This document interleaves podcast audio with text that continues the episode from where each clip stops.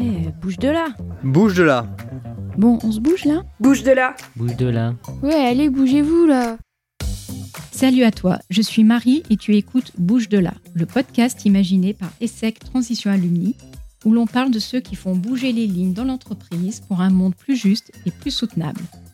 On y parle écologie bien sûr, mais aussi transition, tant personnelle que professionnelle.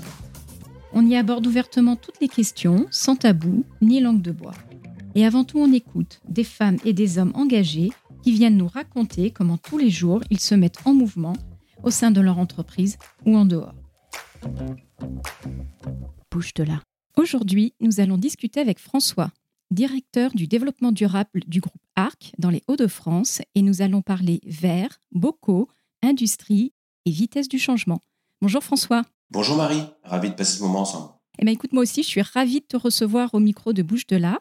Est-ce que tu peux, s'il te plaît, te présenter en quelques mots? Alors, je suis ingénieur de formation, je travaille depuis 15 ans dans le groupe ARC. Donc, le groupe ARC, c'est une verrerie industrielle euh, d'art de la table. Nous fabriquons des assiettes, des bocs, euh, des bocaux, effectivement, euh, mais également des hublots de machines à laver, puisque ce sont de gros saladiers.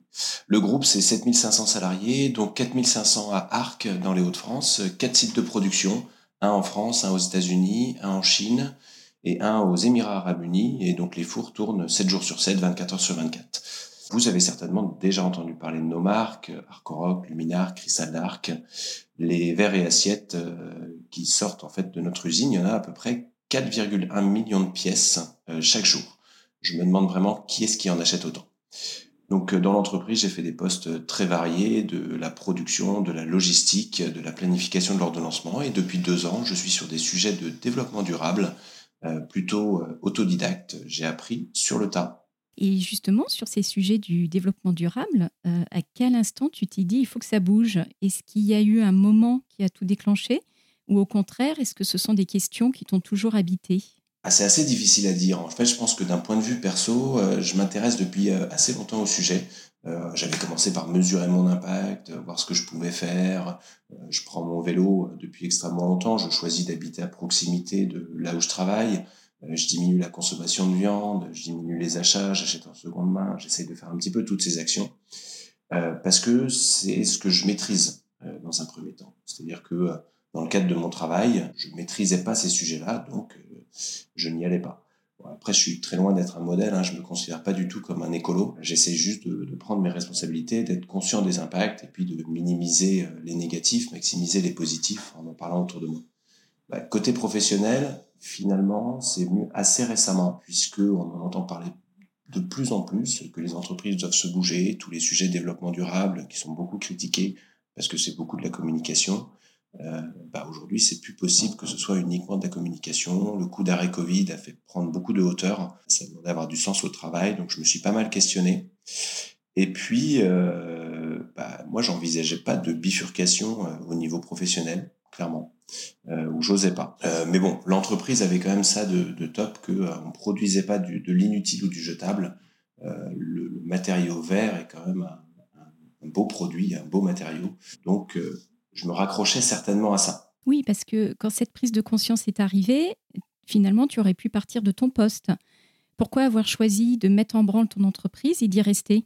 Ah, oui, je pense effectivement que euh, j'aurais changé de poste si l'entreprise n'avait pas proposé euh, un, un poste qui euh, me permettait d'avoir de, de, de l'impact, de me bouger et de faire bouger l'entreprise. J'ai bifurqué finalement en restant dans mon entreprise. Et finalement, je n'oppose pas non plus le côté partir ou rester. Euh, ce qui compte, c'est euh, par rapport à ce qu'on a comme compétences, ce qu'on a comme envie, ce qu'on est capable de faire, euh, de se poser la question où est-ce que j'aurai le plus d'impact? Et où est-ce que je serai le plus en adéquation avec mes valeurs, ce qui compte pour moi? C'est nécessaire de pouvoir essayer des nouveaux modèles en dehors des entreprises, parce que c'est peut-être plus facile, il y a moins de freins, mais il faut aussi faire bifurquer les entreprises, qu'elles soient grandes ou petites. Et pour cela, bah, je pense qu'il faut faire partie de, de ces boîtes, de ces entreprises. Si tous les salariés euh, qui sont engagés, qui sont convaincus qu'un nouveau modèle est indispensable et possible, euh, quittent les boîtes, bah, comment les entreprises vont, vont changer? Finalement, ça restera un peu business as usual. Et euh, bah, j'étais assez, euh, assez intéressé par les collectifs qui se créent dans pas mal d'entreprises, euh, des, euh, des gens de, de différents services, différentes directions, qui se mettent à parler environnement, climat dans la boîte, essayer de faire bouger. il y avait des collègues qui s'interrogeaient individuellement. Et puis finalement, une opportunité qui m'a fait rester, parce que c'était celle d'accompagner la, la, transformation écologique d'Arc, donc une entreprise dans laquelle j'étais depuis 15 ans. Ça m'a vraiment permis de rester, sinon je serais, j'aurais certainement cherché à bouger. Donc je me vois plus comme un agitateur aujourd'hui dans l'entreprise qu'un déserteur. Alors face à l'urgence climatique euh, qu'on ressent euh, de façon assez prégnante en cette fin d'été euh, bien particulière, et aussi aux nombreuses injustices de ce monde, finalement on se dit souvent que les choses ne bougent pas ou que cela va trop lentement. Toi, en tant qu'agitateur, est-ce que tu as l'impression que cela va assez vite dans ton entreprise et donc pour toi?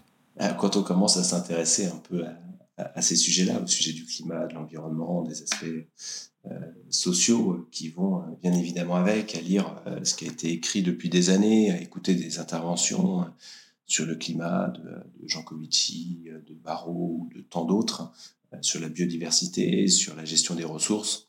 Bah, on se demande vraiment comment on n'a pas pu écouter et comment on peut être encore autant dans l'inaction. Et quand je dis on, en fait, je me mets dedans parce que pendant des années, je suis aussi passé à côté.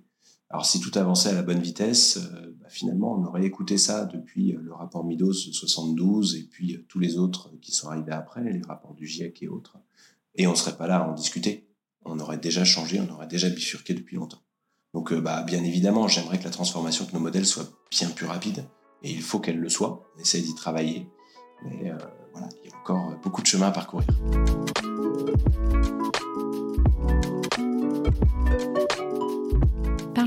De façon plus concrète comment cela se passe pour toi.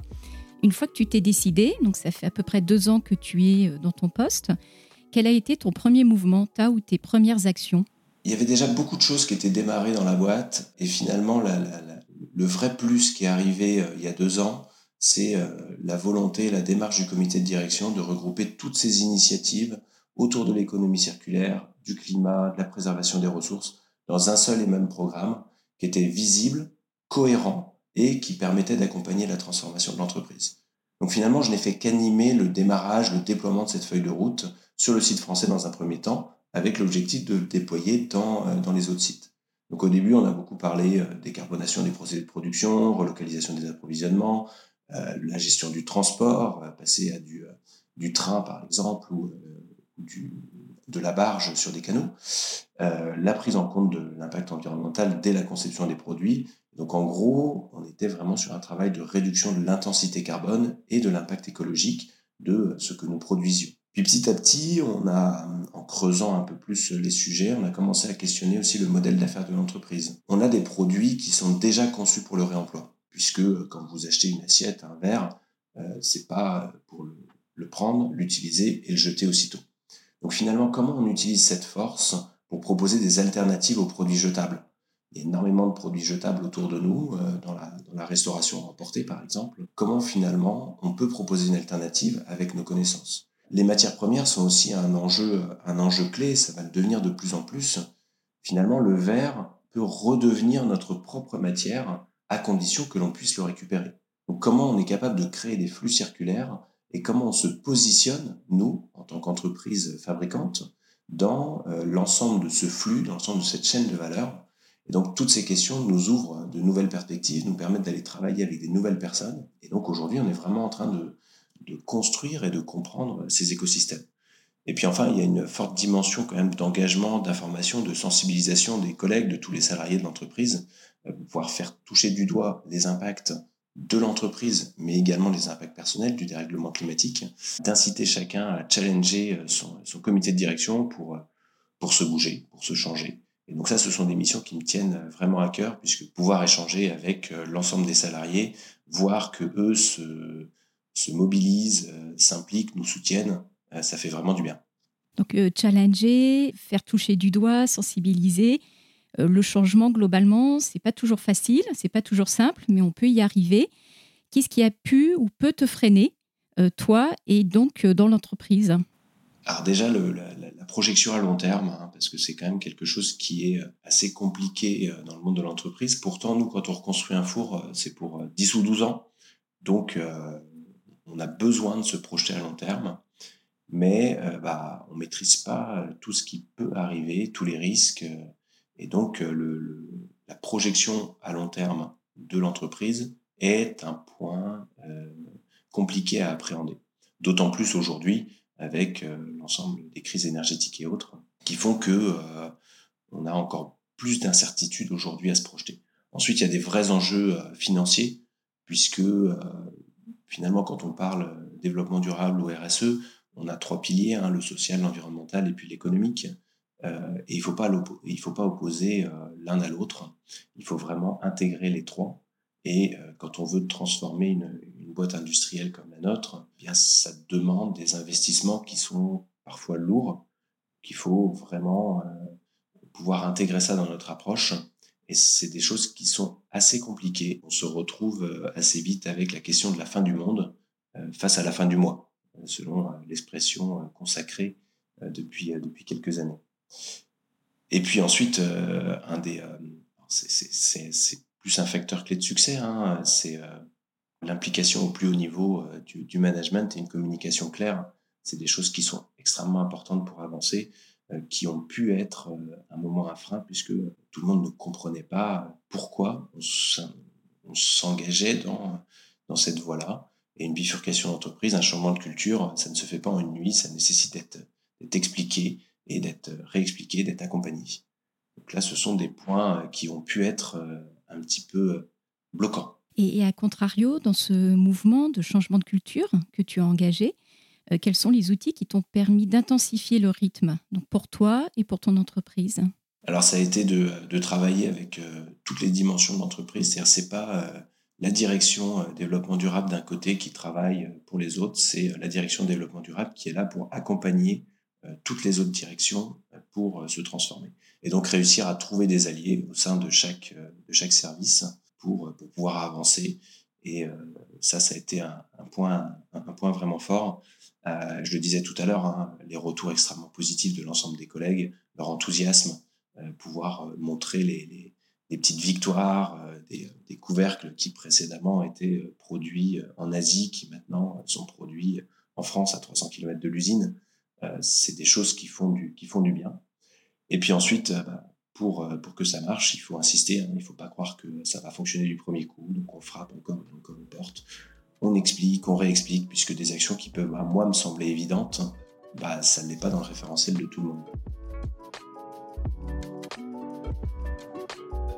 Donc tu as évoqué la notion de référentiel. Se mobiliser pour la planète, ça implique de revoir nos modes de vie, de moins consommer, moins se déplacer, ou en tout cas de faire les choses différemment. Et c'est aussi vrai pour les entreprises. Euh, finalement, se bouger pour la planète, paradoxalement, cela veut dire aller plus lentement. Euh, dans ce contexte de nouveaux référentiels à construire, qu'est-ce que cela veut dire pour une entreprise aujourd'hui de réussir? Vaste question. Euh, déjà, euh, aujourd'hui, une entreprise, on a l'impression qu'elle euh, qu'elle réussit quand elle va vendre de, plus en plus de produits, mais la valeur qu'elle crée ne doit pas se mesurer uniquement à ce chiffre d'affaires lié à la vente de produits. Puisque si on vend toujours plus de produits, même si on réduit la, consommation de ressources, la consommation d'énergie, qu'on émet moins de CO2 pour un produit, on va anéantir à peu près tous les efforts au niveau environnemental. Donc il faut euh, une entreprise qui réussisse, une entreprise qui euh, va limiter euh, l'utilisation des ressources, qui va limiter l'utilisation de, son énergie. Donc je crois beaucoup en tout ce qui est économie circulaire. Il ne faut pas que ça se limite à, la question du recyclage. Ça ne doit pas être une finalité en soi, le recyclage. Par exemple, en France, on utilise des contenants en verre à usage unique. On les jette et on les recycle juste derrière, avec des consommations d'énergie et de matière qui sont assez conséquentes. Ça ne fait pas beaucoup de sens. je crois que le, le réemploi, euh, la réutilisation est beaucoup plus bénéfique selon moi. Et donc une entreprise qui va réussir à mettre en place un meilleur usage de ses produits en eux-mêmes est super important. L'économie de la fonctionnalité, par exemple, et du partage me semble clé euh, pour une entreprise demain. Et une entreprise qui réussit, ça va être une entreprise qui va réussir à euh, vendre des, services plutôt que des produits. Et, donc les, produits seront beaucoup plus utilisés. Par exemple, euh, une voiture qui est aujourd'hui euh, qui est aujourd'hui à l'arrêt à peu près 92% du temps, est-ce que c'est vraiment de ça dont on a besoin Ce dont on a besoin, c'est de pouvoir se déplacer de façon simple et, et efficace? Donc une entreprise qui survivra, c'est une entreprise qui sortira d'un modèle attaché uniquement aux produits physiques, qui proposera des solutions systémiques, immatérielles, qui répondent à des usages euh, et non plus à euh, des besoins de produits et des besoins de posséder. Alors on approche de la fin de cet épisode. Encore une question. Si tu as des enfants qui veulent se bouger pour la planète et un monde plus juste, est-ce que tu leur conseillerais aujourd'hui de faire une grande école comme l'ESSEC Peu importe finalement l'école ou, ou, la voie suivie au niveau euh, étudiant ou même professionnel après, finalement la question qui se pose c'est comment est-ce que je peux avoir le plus d'impact? Comment je peux mettre mes compétences, mon réseau au service d'une transformation de nos modèles qui soit positive? Ça nécessite de sortir de nos zones de confort, de réinventer un peu notre société, notre économie, enfin de réinventer complètement d'ailleurs. Les grandes écoles peuvent permettre de sortir de nos zones de confort, de rencontrer de nouvelles personnes et donc euh, peut-être euh, d'avoir un réseau plus grand. Donc ça peut être intéressant puisque nous sommes euh, à la fois tous responsables, mais également partie de la solution. Donc n'attendons pas que entreprises ou gouvernements ou les autres finalement se bougent ou changent à notre place on a tous notre part à faire. Pour conclure, qu'est-ce que tu aurais envie de dire à nos auditeurs pour les appeler à se bouger? Bah, Je pense qu'aujourd'hui, la proximité nous manque, donc on a besoin de recréer du lien, on a besoin de, solidarité, de générosité, on a besoin de se faire confiance, de se rencontrer à nouveau et euh, de développer de nouvelles connexions humaines euh, pour nous révolutionner. Donc euh, déjà, rencontrez-vous, ne restez pas seuls, euh, il y a beaucoup de collègues, d'amis, de parents qui euh, s'interrogent certainement aussi autour de vous, qui n'osent peut-être pas, euh, qui savent peut-être pas par où commencer, comme vous, pour bouger leurs habitudes ou pour bouger les habitudes de la boîte. Donc, bah, dans ton entreprise, tu crées ou tu rejoins un collectif s'il existe déjà, puisqu'on est plus fort à plusieurs. avec tes amis ou avec ta famille, bah, tu formes-toi, fais une fresque du climat, renseigne-toi, va suivre quelques cours en ligne, tu partages tes doutes, tes inquiétudes, tes envies, puis vous vous lancez des défis euh, pour changer progressivement, faire des petits pas. Et euh, chaque pas va compter. Bien évidemment, à eux seuls, ils suffiront pas à tout changer, à tout renverser, mais euh, toutes ces petites gouttes peuvent faire la différence. Merci François, je te dis à très bientôt. Merci Marie, à très bientôt également. Si tu as apprécié cet épisode, n'hésite pas à laisser une note ou à commenter sur la plateforme Apple Podcast. C'est le meilleur moyen de nous soutenir et de commencer peut-être à faire bouger les choses autour de toi. Merci à Sophie, Joséphine, Adeline, Sandrine, Dimitri Alain et à ESSEC Alumni pour leur soutien. Je te donne rendez-vous pour le prochain épisode. À bientôt!